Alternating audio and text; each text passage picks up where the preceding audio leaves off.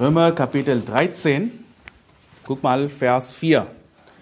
Denn sie ist Gottes Dienerin zu deinem Besten, tust du aber Böses, so fürchte dich, denn sie trägt das Schwert nicht umsonst. Gottes Dienerin ist sie eine Rächerin zum Zorngericht an dem, der das Böse tut. Also hier wir sehen, dass Gott Obrigkeiten gesetzt hat. Ja? Die Obrigkeit sollte nicht gegen diejenigen vorgehen, die das Gutes tun. Guck mal, Vers 3. Denn die Herrscher sind nicht wegen guter Werke zu fürchten, sondern wegen böse, sagt die Bibel. Also die Obrigkeiten sollte, so, sollte nicht diejenigen vorgehen, die das Gute tun, sondern die, gegen diejenigen, die das Böse tun. Ja? Das Neue Testament befürwortet die Todesstrafe in einer idealen Gesellschaft. Als Gott eine Nation gegründet hat, damals im Alten Testament, hat er die Todesstrafe für, die, für diese Nation eingeführt. Ja, Gott hat das eingeführt. Viele sagen, das Todesstrafe ist satanisch oder so. Nee, und einige Leute sagen, okay, das ist nur Alte Testament. Wir leben im Neuen Testament, das ist Alte Testament. Aber guck mal, zum Beispiel, Jesus sagt in Matthäus Kapitel 18, Vers 6, wer aber einem von diesen Kleinen, die an mich glauben, Anstoß zur Sünde gibt, von denen wäre es besser, dass ein großer Müllstein an seinen Hals gehängt und er in die Tiefe des Meeres versenkt würde. Jesus hat gesagt, dieser Typ soll sterben. Es ist besser, wenn dieser Typ stirbt unter Todesstrafe. Und heute gibt es Argumente gegen die Todesstrafe. Ja, es gibt verschiedene Argumente. Die Welt, die ungläubige Welt hat ihre Argumente, warum die Todesstrafe abgeschafft werden sollte. Ja? Und nicht nur das, die Mehrheit der Christen sind sehr weltlich heute. Ne? Und sie ignorieren die Bibel und werden zu Menschenfressern. Sie wollen Menschen gefallen. Zum Beispiel, wenn die Welt Homosexualität akzeptiert, werden sie sich auf deren Seite stellen und sagen, oh, Jesus liebt auch Homosexuellen. Wir sollen auch Homosexuellen äh, das Evangelium bringen. Ja, das ist okay. Aber nee, das ist falsch. Das ist nicht, was die Bibel lehrt. Wenn die Welt die Todesstrafe abschafft, sagen sie, oh, Jesus hat auch die Todesstrafe abgeschafft. Ja? Und wir, die wahren Christen, die bibeltreu sind, werden als blutgierige, radikale Mordaufrufe beschimpft, wenn wir sagen, hey, die Todesstrafe ist auch eine neue testamentliche Lehre. Ne? Sie sagen, dass wir hasserfüllt sind, nur weil wir Verse aus der Bibel zitieren. Ja, wenn du 3. Mose 20, 13 einfach zitierst, oh, du bist hasserfüllt. Du hast es vom Kontext rausgenommen. Ja, ich habe keinen Kontext gegeben, einfach Vers zitiert. Ne? Und lass mich hier sagen, nur weil wir dieser Meinung sind, dass die Todesstrafe eingeführt werden sollte, bedeutet nicht, dass wir, ein, wir gewalttätig sind. Wir sind ganz normale Menschen. Ja, ich glaube nur, dass hey, dieser Menschen soll hingerichtet werden. Ich glaube an die Todesstrafe. Ja, das ändert nichts.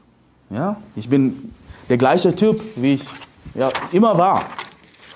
Und der Titel meiner Predigt heute lautet Argumente gegen die Todesstrafe widerlegt. Ich habe vor zwei Jahren schon diese Predigt gepredigt auf Englisch. Ja, aber ich habe das viel besser bestimmt. Ja, es gibt auch andere Punkte. Ich werde das deutlich erzählen dieses Mal.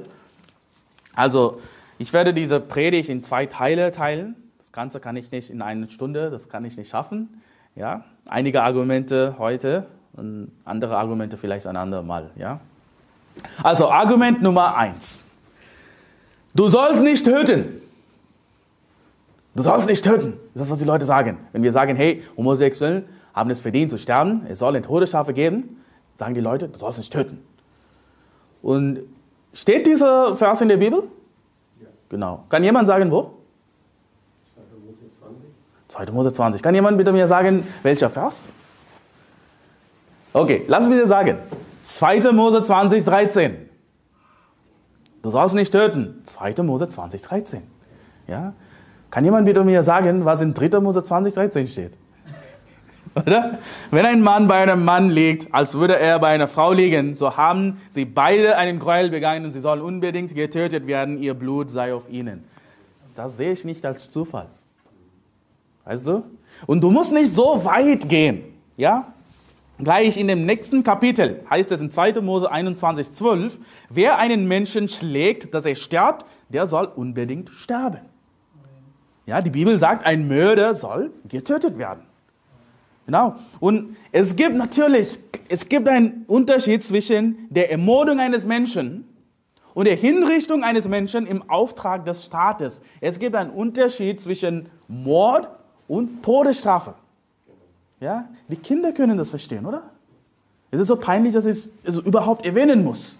Heutzutage. Menschen heute, sie berufen sich auf die Völkermorde in Nazi-Deutschland oder im Sowjetkommunismus unter Stalin und sagen, böse Führer haben die Todesstrafe missbraucht und deshalb muss die Todesstrafe abgeschafft werden. Sie haben die Todesstrafe benutzt, um Menschen zu ermorden. Deswegen ist die Todesstrafe gleich wie Mord.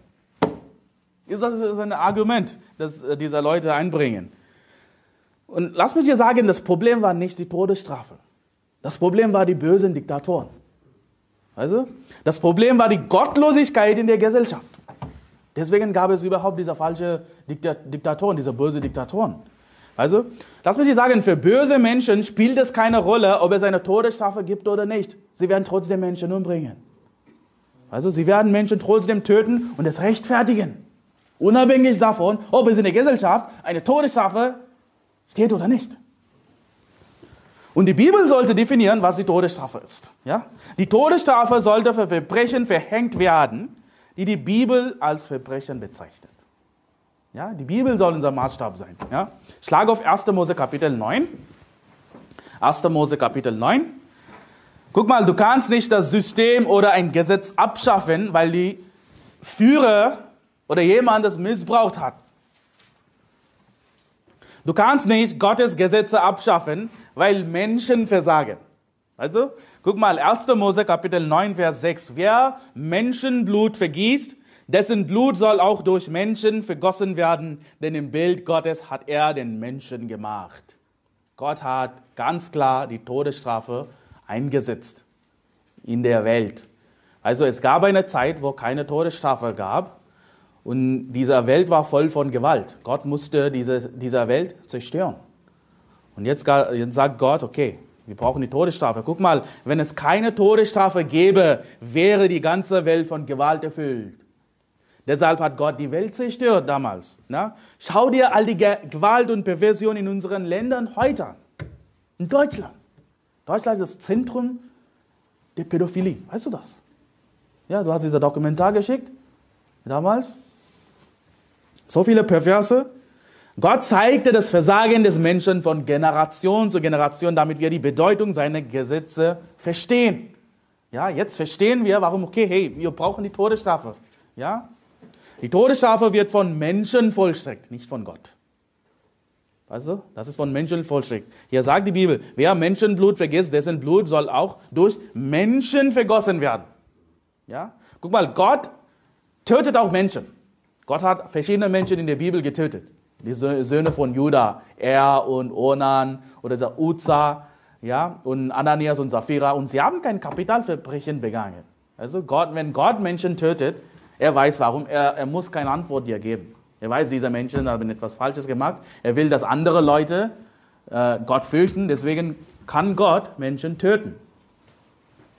Aber das, das hat nicht mit Todesstrafe zu tun. Ja? Und lass mich hier sagen, natürlich, ich bin für die Todesstrafe in der Gesellschaft. Ich predige, ich, ich verteidige Todesstrafe. Also das bedeutet nicht, dass ich Menschen töten kann. Ich kann das nicht, ehrlich gesagt.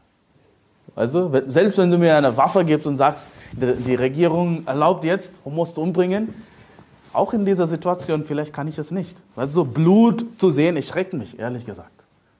Also als ich Kind war, habe ich einmal ein Hähnchen getötet. Ich konnte nicht ein paar Tage schlafen, weißt du? Das ist nicht meine Aufgabe. Ich bin kein Henker. Weißt du? Die Regierung sollte Scharfrichter zur Vollstreckung von Todesstrafe einsetzen. Es gibt bestimmte Leute, die das machen. Weißt du, normalerweise sind sie ex-military.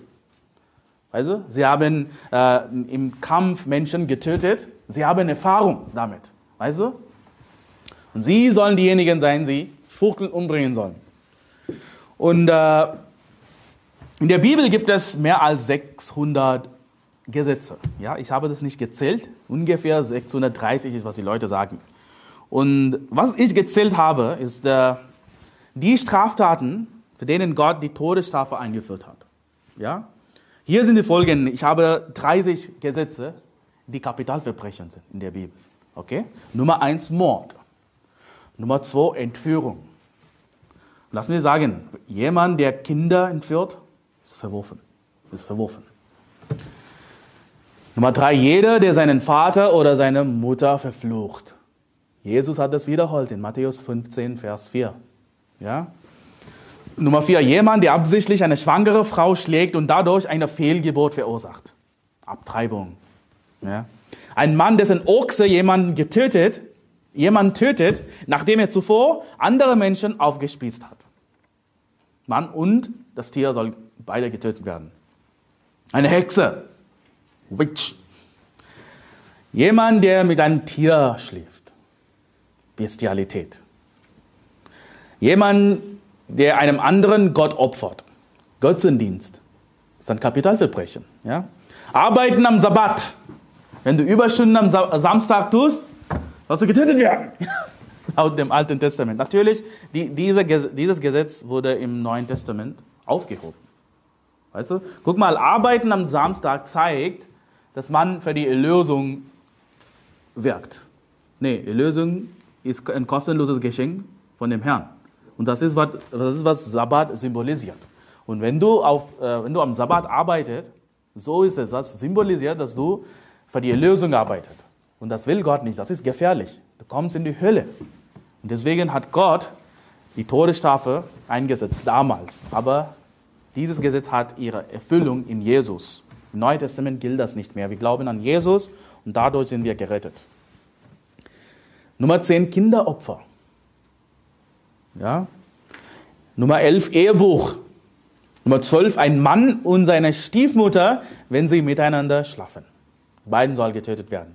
Nummer 13, ein Mann und seine Schwiegertochter, wenn sie miteinander schlafen. Sollen beiden getötet werden. Nummer 14, homosexuell. Schwuchteln soll getötet werden, laut Bibel. Nummer 15, ein Mann, der eine Frau und ihre Mutter nimmt. Eklig, oder? Und die Bibel sagt, alle drei sollten verbrannt werden. Nummer 16, ein Zauberer. Nicht nur eine Hexe, sondern auch ein Zauberer. Aber weißt du, Zauberer können getötet werden, das ist keine äh, verwerfliche Sünde. Weißt du, im Neuen Testament sehen wir Simon, der Zauberer, der gerettet wurde. Weißt du? Nummer 17, jemand, der den Namen des Herrn lästert. Blasphemie ist das Kapitalverbrechen. Nummer 18, ein Fremder, also das bedeutet ein Nicht-Levit, der versucht, die Stiftshütte auf- oder abzubauen, soll getötet werden. Nummer 19, Lothar Gassmann, ja, ein falscher Prophet, soll getötet werden. Ja. Nummer 20, ein Familienmitglied oder ein enger Freund, der dich zur Anbetung anderer Götter verführt, soll getötet werden. Gott ist sehr streng, ne? das ist eine schwerwiegende Sünde. Nummer 21, Söhne der Belial in einer Stadt, die die Einwohner zur Anbetung anderer Götter verführen. Sollen getötet werden, egal wie viel sie sind. 22, jemand, der dem Urteil eines Richters nicht gehorcht. 23, ein falscher Zeuge, dessen Zeugnis zum Tod eines Unschuldigen führt. Das ist gleich wie Mord. 24, ein rebellischer Sohn, der seinen Eltern auch nach einer Züchtigung nicht gehorcht. Er soll zum Ältesten gebracht werden und wurde gesteinigt, laut Alten Testament. 25, eine Frau, die heiratet, indem sie über ihre Jungfräulichkeit lügt, obwohl sie es nicht ist, soll getötet werden. Ja. 26, Unzucht mit einer verlobten Frau, beide sollen getötet werden. Ja? 27. Der Mann, der eine Frau vergewaltigt, ein Vergewaltiger, soll getötet werden. Ja? Und 28. Nicht Beschneidung. Ja? 29. Blut zu trinken. 30. Nicht das Passafest begehen. 30 Gesetze, ja? Guck mal, wenn jemand diese Verbrechen begeht, sollte er laut der Bibel vor die Ältesten, also im heutigen Kontext Richter, gebracht und dann zur Hinrichtung verurteilt werden. Weißt du, das, ist, das sind Gottes Gesetze. Weißt du, es gibt, zum, es gibt ein Argument, die viele einbringen. Die sagen, guck mal, Menschen sollen in der Lage sein, sich selbst zu korrigieren, Bruder Moses. Weißt du? Und sie sollen in der Lage sein, in das Gesellschaft wieder integriert zu werden. Weißt du? Ja, unter Todesstrafe, das ist nicht möglich. Wie können Menschen sich selbst korrigieren, wenn sie getötet werden dann? Ja? Jeder kriegt eine Chance, oder? Und lass mich das erzählen. Ja? Zwei Beispiele. Homosexuell und Ehebrecher. Ja? Guck mal, der Grund, warum diese beiden zum Tod verurteilt werden sollten, ist nicht derselbe. Ja, jeder hat ihren eigenen Grund. Homosexuelle sind verworfene Menschen. Sie sind Perverse der höchsten Stufe. Sie können nicht mehr korrigiert werden. Ja? Sie haben irgendwann den, gegen den Herrn gelästert. Ja? Sie haben die Chance verloren, jemals gerettet zu werden. Gott hat sie dahin gegeben, den verworfenen Sinn. Sie können nicht mehr an Jesus glauben. Sie können nicht mehr vergeben werden. Sie können nicht mehr Buße tun. Sie können nicht mehr gerettet werden. Ja, es ist fertig. Ja, sie können sich nicht mehr korrigieren. Ja, also Homo sind weder gerettet noch werden sie jemals gerettet werden. Guck mal, Ehebrecher, Ehebrecher können auch Gläubiger sein. Du kannst gläubig sein und trotzdem Ehebruch begehen. Weißt du? Und diejenigen, die schon Ehebruch begangen haben, können auch gerettet werden, wenn sie das Evangelium annehmen. Das ist keine verwerfliche Sünde. Ja? Das ist kein, wie sagt man, ähm, ein Zeichen dafür, dass jemand verworfen ist. Homosexualität, ja. Aber nicht Ehebruch. Guck mal, auf Ehebruch sollte die Todesstrafe stehen, weil sie Menschen davon abhält, Ehebruch zu begehen. Oder? Wird, Leute werden Angst haben. Wir werden eine Gesellschaft haben, in der die Männer ihrer Frauen treu werden. Wenn Todesstrafe auf, äh, auf Ehebruch gibt. Also auf Homosexualität sollte die Todesstrafe stehen, denn das hält sie davon ab, noch perverser zu werden. Weißt du? Wenn sie weiterleben, werden sie irgendwann Pädophilen. Sie werden irgendwann Kinder vergewaltigen. Deswegen sollen sie getötet werden. Weißt du? Die Todesstrafe für Homos hält die Menschen nicht davon ab, verwerflich zu werden. Leute werden sagen, okay, ich muss jetzt vorsichtig sein, dass ich nicht Homo werde. Das, so funktioniert das nicht. Weißt du?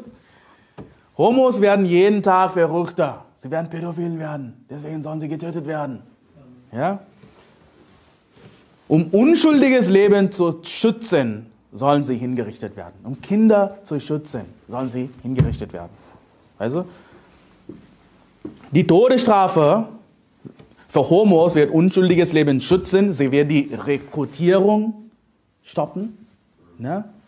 Die Todesstrafe für Ehebrecher wird nicht nur den Ehebruch in einer Gesellschaft verringern, sondern zum Beispiel dem Ehepartner auch eine zweite Chance im Leben geben. Also einen anderen zu heiraten. Also zum Beispiel, wenn du als ein äh, geheirateter Mann Ehebruch begehst, Du vermasselst nicht nur dein Leben, sondern auch die Leben deiner Frau. Weißt du? Und es gibt, es gibt auch Frauen, weißt du, ich kenne, die sagen, okay, ja, mein Mann ist nicht treu, er macht Ehebruch. Und die sagen, aber ich will, dass äh, er Buße tut. Ich will, dass er zurück zu mir kommt. Ich kann ihn vergeben. Ja? Aber so etwas passiert sehr selten. Sehr selten. Ja? Und äh, es wird nur schlimmer immer. Und Gott weiß, was besser für dich ist. Weißt du? Gott weiß, was die richtige Ding für dich ist. Er sagt, okay, dieser Typ, der Ehebruch begangen hat, soll sterben, damit du eine andere Chance hast. Dass du wieder Glück im Leben finden kannst. Weißt du?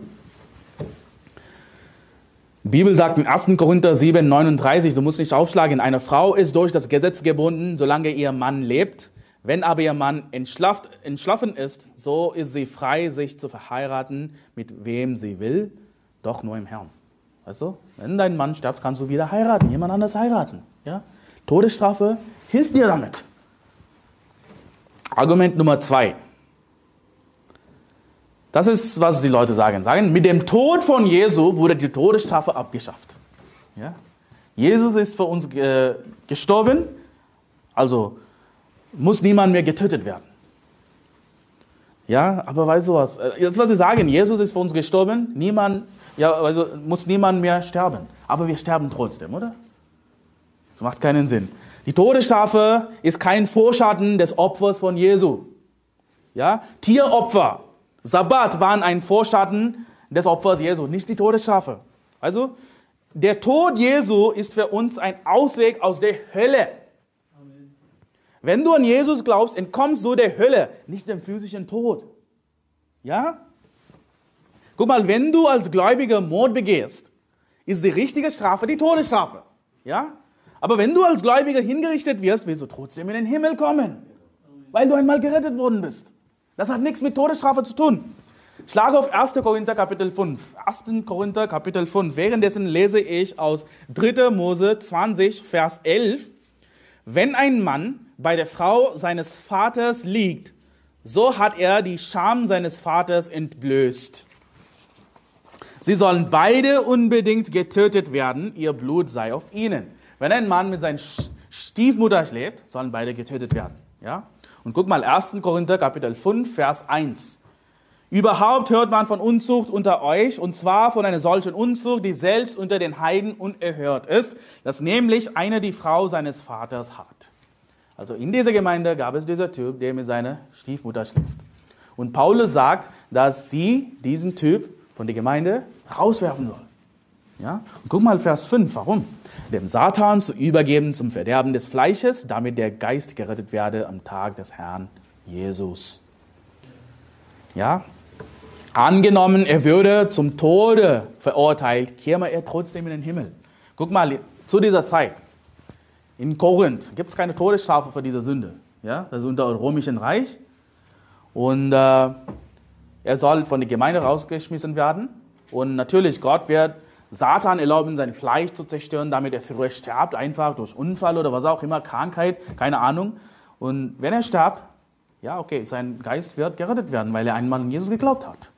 Ja, das ist gar nicht schwer zu verstehen. Guck mal. Um die biblische Todesstrafe klar zu verstehen, sollte man auch das biblische Evangelium klar verstehen, oder? Sie sind miteinander verbunden. So viele Menschen, die behaupten, Christen zu sein, aber nicht gerettet sind, sie haben nicht den Heiligen Geist, sie haben das Evangelium nicht verstanden. Also deshalb sind sie nicht in der Lage, den Unterschied zwischen der Todesstrafe und dem Kommen in die Hölle zu verstehen. Sie haben den Heiligen Geist. Sie, sind, sie sehen das, okay, Todesstrafe bedeutet, in die Hölle zu kommen. Aber Jesus hat uns vergeben. Wie kann die Todesstrafe immer noch da sein? Wir verstehen das nicht. Die Todesstrafe zu erhalten ist nicht dasselbe wie in die Hölle zu kommen. Das ist die Wahrheit. Jesus starb, um unsere Strafe aus der Hölle aufzuheben. Er starb nicht, um die Todesstrafe aufzuheben.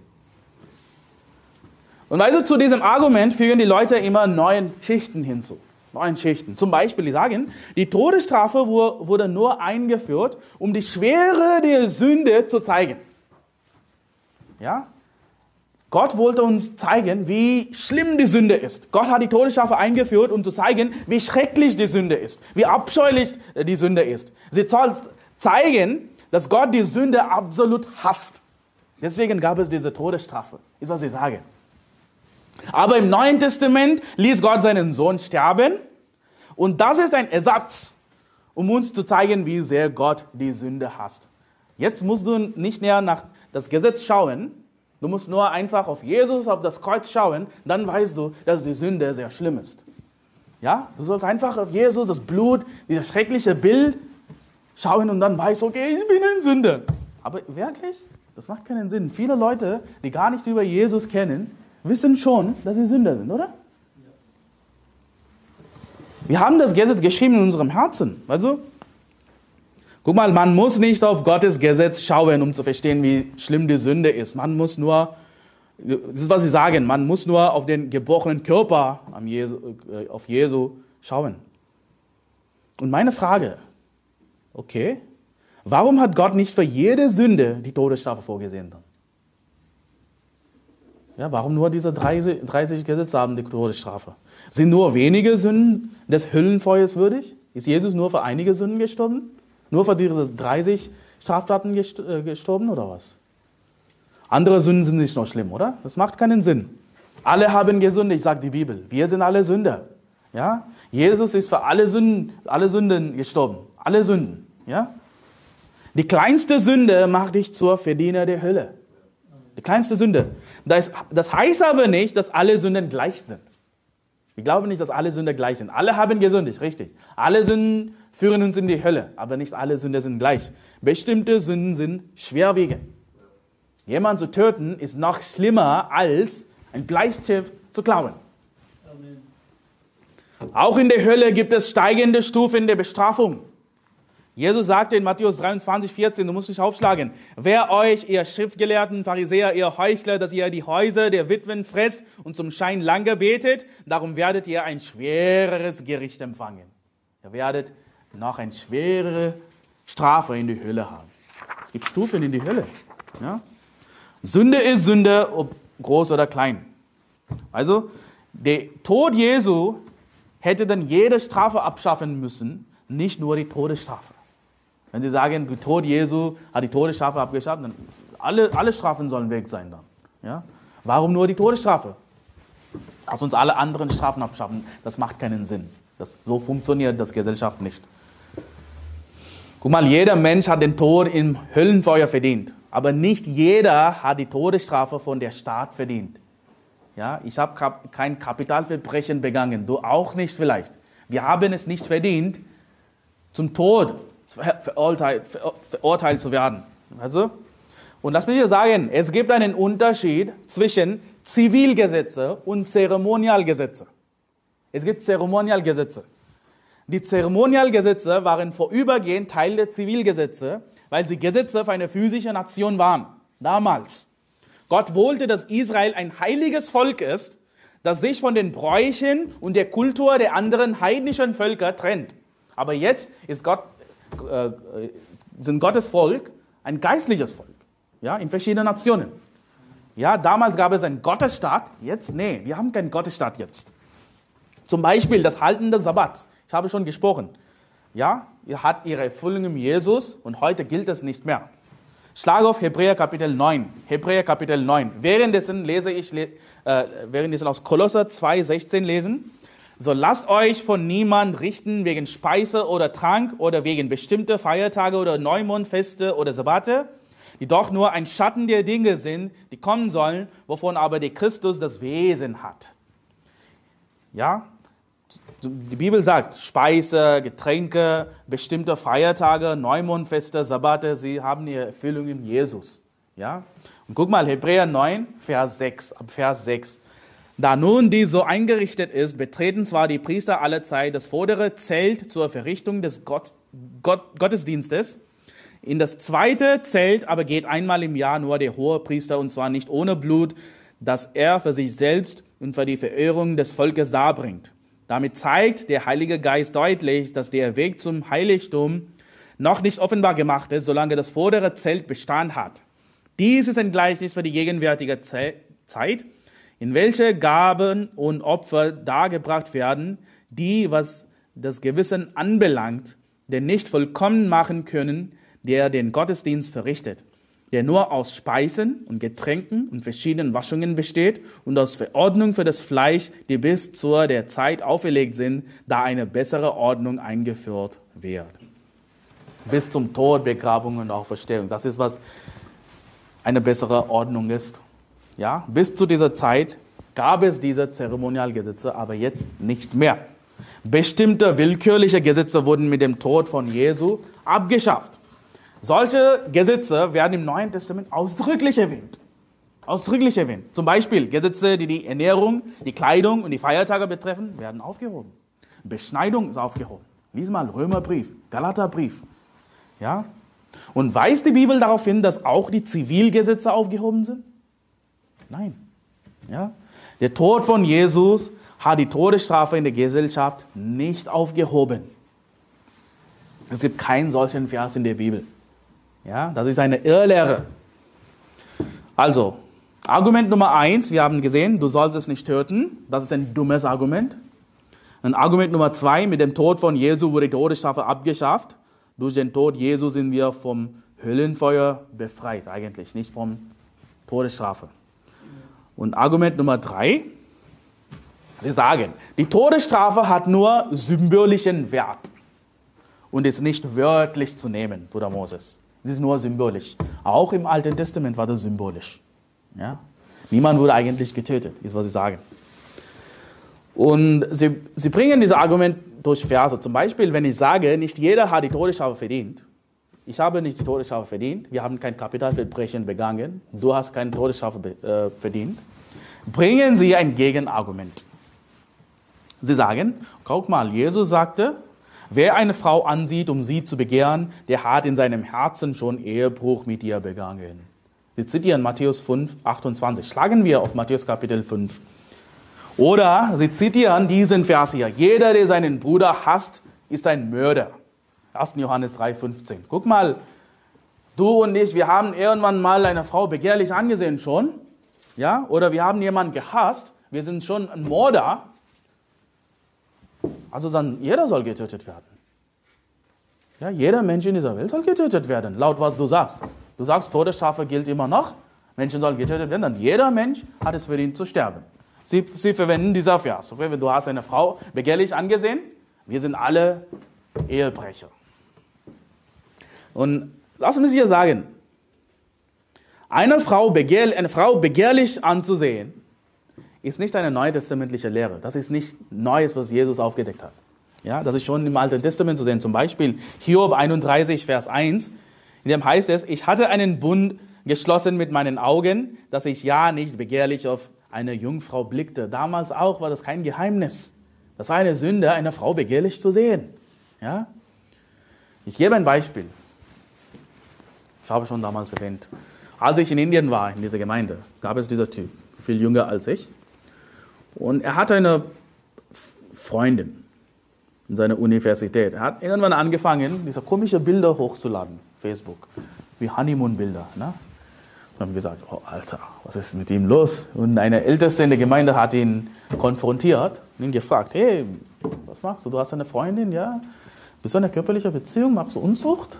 Ja? Und er sagte, war ein bisschen, oh, was soll ich jetzt sagen? Ja, ähm, ja Bruder, ich, ich, nee, wir machen keine Unzucht. Wir machen nicht das, was du denkst. Also das machen wir nicht. Ja? Aber die anderen Dinge machen wir schon. Und das, das zählt nicht als Unzucht. Ja? Und nur wenn du das machst, das ist Unzucht. Ja? Also er versucht zu definieren, was als Unzucht und was nicht als Unzucht zählt. Hey, alles, was im Schlafzimmer passiert, zählt als Unzucht. Ja, nicht nur das. Ja? Guck mal, Matthäus Kapitel 5, ihr seid in Matthäus Kapitel 5, guck mal Vers 19.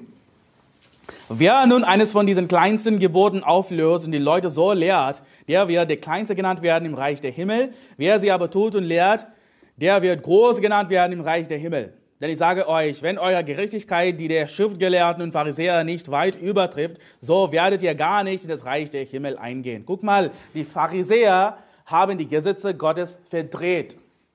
Oder? Sie haben es verdreht. Sie hielten sich selbst nicht das Gesetz und lehrten Menschenlehren ihre eigenen Gesetze. Und ich, ich vermute so etwas. Ja, die Pharisäer, vielleicht haben sie so etwas gelehrt. Sie haben vielleicht versucht zu definieren, was als Ehebruch gilt und was nicht als Ehebruch gilt. Vielleicht haben sie gelehrt, okay, wenn du einfach mit einer anderen Frau schläfst, das ist kein Ehebruch. Vielleicht nur, wenn du diese Frau heiratest, dann ist es Ehebruch. Also, ich vermute das. Ja, ich kann das mich klar vorstellen dass die Pharisäer so etwas machen können. Ja, genauso wie dieser Typ in Indien. Ja? Und guck mal, Matthäus Kapitel 5, Vers 27 sagt Jesus hier als Antwort dafür, ihr habt gehört, dass zu den Alten gesagt ist, du sollst nicht Ehe brechen. Ich aber sage euch, wer eine Frau ansieht, um sie zu begehren, der hat in seinem Herzen schon Ehebruch mit ihr begangen. Also was meint Jesus? Vergiss seine von Menschen gemachten Regeln. Selbst eine Frau begehrlich anzusehen ist Sünde. Schon das gilt als, als Ehebruch. Das ist schon eine Sünde. Du musst nicht definieren, was als Ehebruch gilt, was nicht als Ehebruch gilt. Wenn du eine Frau begehrlich ansiehst, das ist schon falsch. Ja? Guck mal, natürlich werden man nicht dafür zum Tod verurteilt. Ja, das ist keine Kapitalverbrechen, eine Frau begehrlich zu sehen. Ja?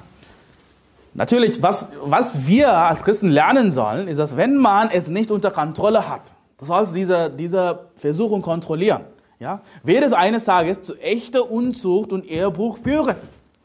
Zum Beispiel das Schauen von schmutzigen Filmen wird dazu führen, dass man Unzucht oder Ehebruch begeht. Also, führe dich nicht in Versuchung, versuch nicht, dich der Schlange zu nähern und herauszufinden, wie nah zu nah ist. Das sollen wir nicht tun. Ja? Das, ist ein, das ist, was wir lernen sollen. Guck mal, es gibt eine falsche Lehre. Es gibt Leute, die sagen, Jesus hat mit dieser Vers die Maßstäbe des Gesetzes erhöht. Jesus raised the bar of the law.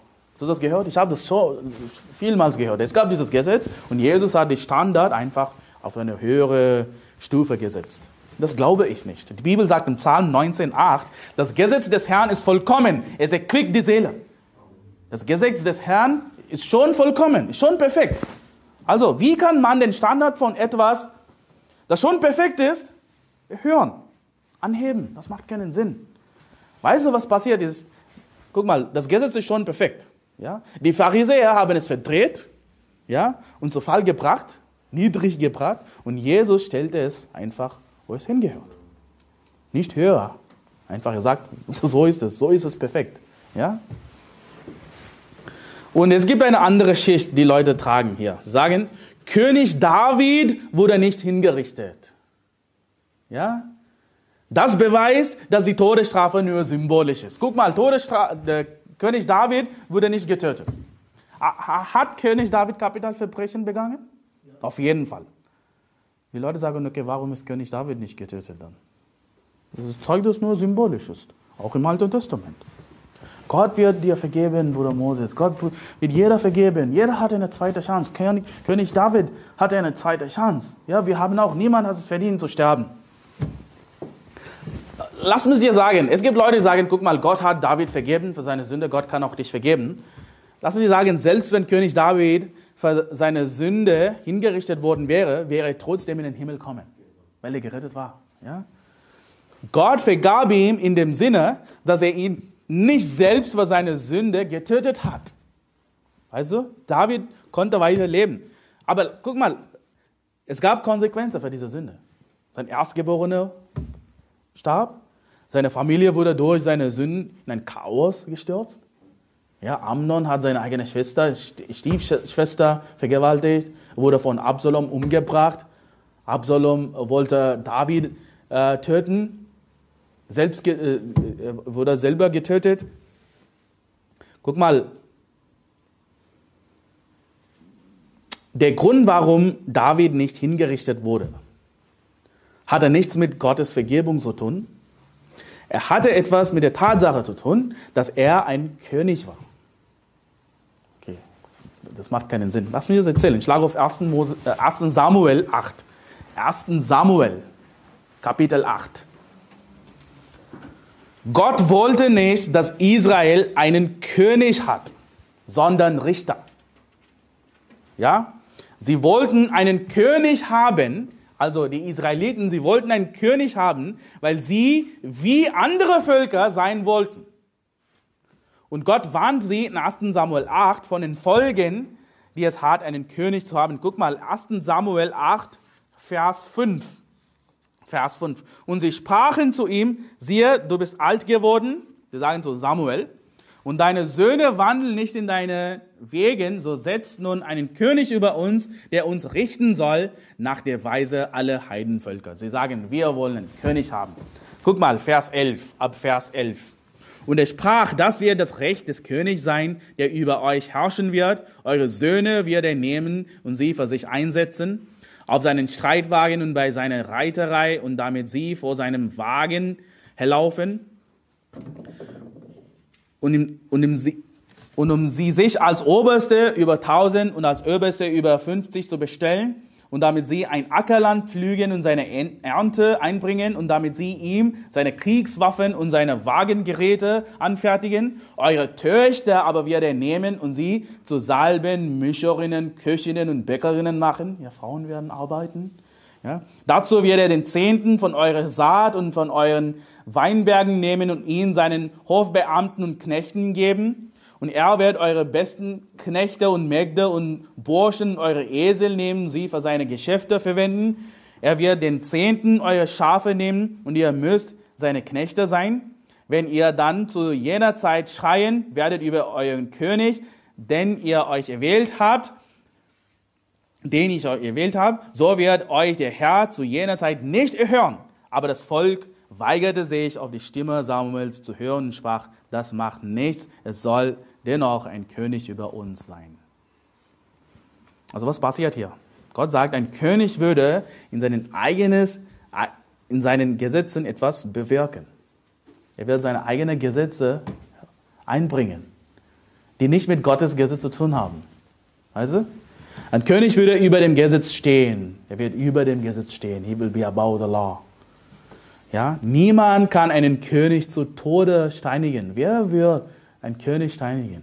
Ja? Er wird seine eigene, wie sagt man, personal God haben. Ja?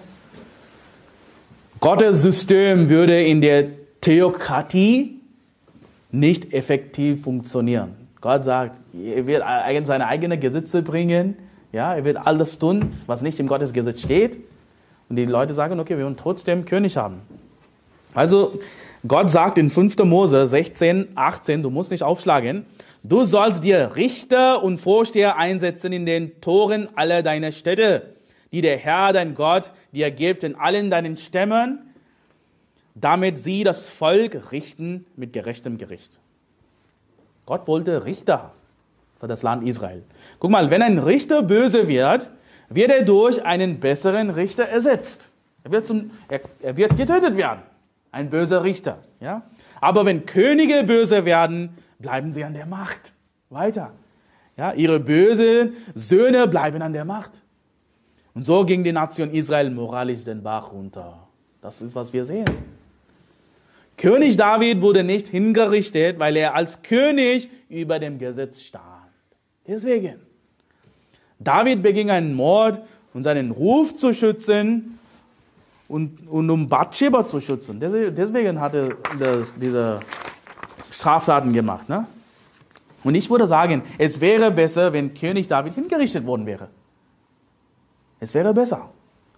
Das hätte ihn davon bewahrt, seine Familie auseinanderfallen zu sehen. Oder?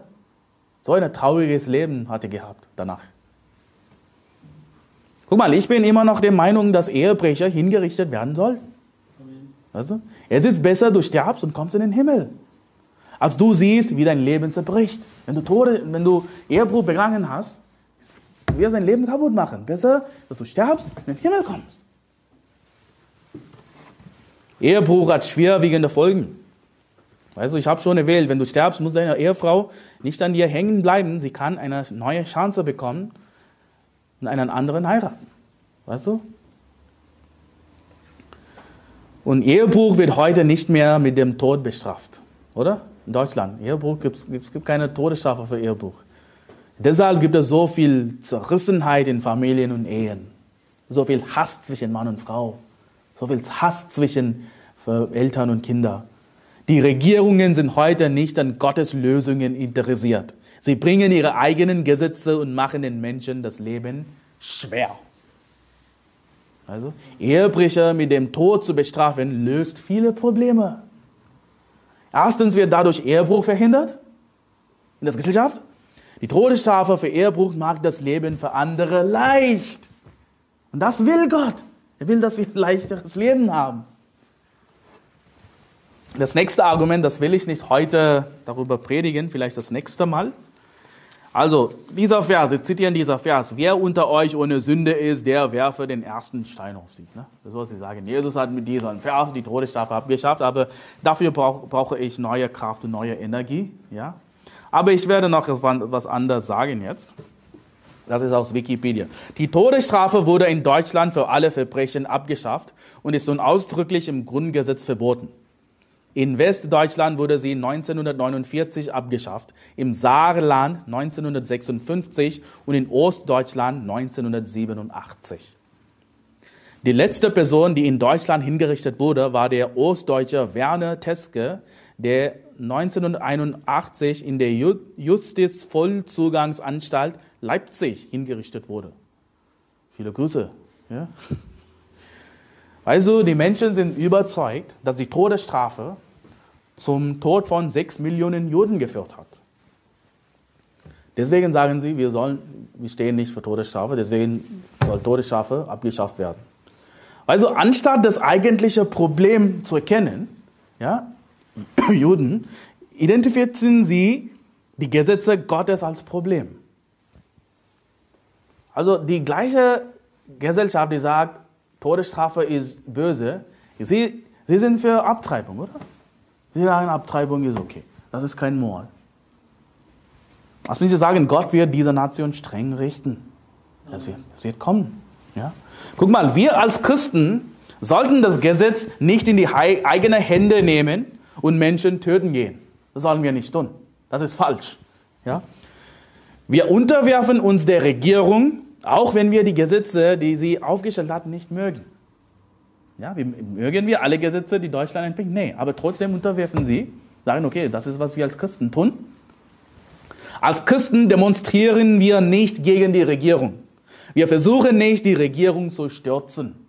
Ja?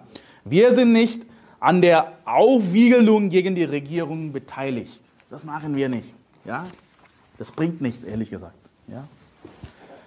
Weiter in Wikipedia. Der Bundesgerichtshof hat 1995 argumentiert, dass Bedenken gegen die Allgemeinheit der Todesstrafe nahelegen, dass die Todesstrafe bereits als Konsequenz aus der Menschenwürdegarantie des Artikel 1 als unzulässig anzusehen sei. Also, die Regierung sagt, wir schaffen die Todesstrafe ab, weil die Todesstrafe die Menschenwürde behindert. Was wir in der Bibel sehen, ist genau das Gegenteil. Weißt du, die Todesstrafe gewährleistet, sie bestätigt die Menschenwürde. Weißt du, ich werde das nochmal lesen, du musst dich aufschlagen, in 1. Mose 9, 6. Wer Menschenblut vergießt, dessen Blut soll auch durch Menschen vergossen werden, denn im Bild Gottes hat er den Menschen gemacht. Wenn du glaubst, dass ein Mörder oder eine Schwuchtel nicht hingerichtet werden sollte, dann bist du nicht nur gegen die Menschenwürde, sondern du spuckst Gott ins Gesicht. Das ist Wahrheit. Lass mich sagen, als Christ habe ich mehr Respekt vor den Gesetzen Gottes als von der Verfassung der heutigen Regierungen. Guck mal, wir sind, wir sind hier, um zu predigen, was die Bibel sagt, was die Wahrheit ist. Wir wollen, dass die Menschen gerettet werden. Wir wollen, dass sie mit dem Herrn ins Reine kommen. Das ist unser Ziel. Nicht die Regierung zu stürzen. Das ist nicht unser Ziel. Ja? Deswegen predigen wir die Wahrheit. Deswegen predigen wir die Todesstrafe. Auch wenn sie den satanischen Werten der Gesellschaft widerspricht. Guck mal, wenn wir die Wahrheit über die Todesstrafe predigen, wird das Evangelium klarer. Wenn wir die Wahrheit über die Todesstrafe predigen, hilft das den Menschen, die Lehre von der, die, die Verwerfungslehre und die Wahrheit über Homos zu verstehen. Oder? Wenn wir die Wahrheit über die Todesstrafe predigen, machen wir den Menschen bewusst, welche Folgen die Sünde hat. Das Ehebruch eine schwerwiegende Sünde ist. Wenn wir die Wahrheit über die Todesstrafe predigen, hilft das den Menschen, die Bibel im Allgemeinen besser zu verstehen. Oder? Wenn wir die Wahrheit über die Todesstrafe predigen, zeigen wir der Welt die Weisheit der Bibel und entlarven die Torheit der gottlosen Nationen. Schlag auf 5. Mose Kapitel 4, das letzte Stelle. 5. Mose Kapitel 4. Es gibt natürlich Vorteile als Christen, wenn wir die Todesstrafe verteidigen, als Gesellschaft. Wir sagen, wir sind für Todesstrafe. Es gibt einige Straftäter, die getötet werden sollen. Guck mal, 5. Mose Kapitel 4, Vers 5. 5. Mose, Kapitel 4, ab Vers 5. Siehe, ich habe euch Satzungen und Rechtsbestimmungen gelehrt, so wie es mir der Herr, mein Gott, geboten hat, damit ihr nach ihnen handelt in dem Land, in das ihr kommen werdet, um es in Besitz zu nehmen. So bewahrt sie nun und tut sie, denn darin besteht eure Weisheit und euer Verstand von den Augen der Völker. Wenn sie alle diese Gebote hören, werden sie sagen, wie ist doch dieses große Volk ein so weises und verständiges Volk? Denn wo ist ein so großes Volk, zu dem sich die Götter so nahen, wie der Herr unser Gott es tut, so oft wir ihn anrufen? Und wo ist ein so großes Volk, das so gerechte Satzungen und Rechtsbestimmungen hätte, wie dieses ganze Gesetz, das ich euch heute vorlege? Wenn wir die Wahrheit über die Todesstrafe predigen, machen wir die Menschen empfänglich für das Evangelium. Einfach so. Ja? Das was, äh, lass uns jetzt beten. Lieber Gott, wir danken dir, dass wir uns heute hier zum Gottesdienst versammeln können. Danke, dass du dein Wort und deine Gesetze offenbart hast. Wie David sagte, sind deine Gesetze süßer als Honig. Danke, dass du uns deinen moralischen Kompass als Leitfaden zur Verfügung gestellt hast. Herr, hilf uns, niemals vor der Verkündigung deines Wortes und deine Gesetze zurückzuschrecken. Lass die Menschen in dieser gottlosen Gesellschaft von deinen Gesetzen erfahren und zu deinem Wort hingezogen werden. Ich bete für die Christen, die von ihren verweichlichen Pastoren belogen werden. Herr, ich bitte dich, dass du ihnen die wahre Verkündigung deines Wortes bringst, damit sie aufhören, tote Christen zu sein und dass sie hinausgehen und dir mit aller Kühnheit und Geist dienen werden. In Jesu Namen. Amen.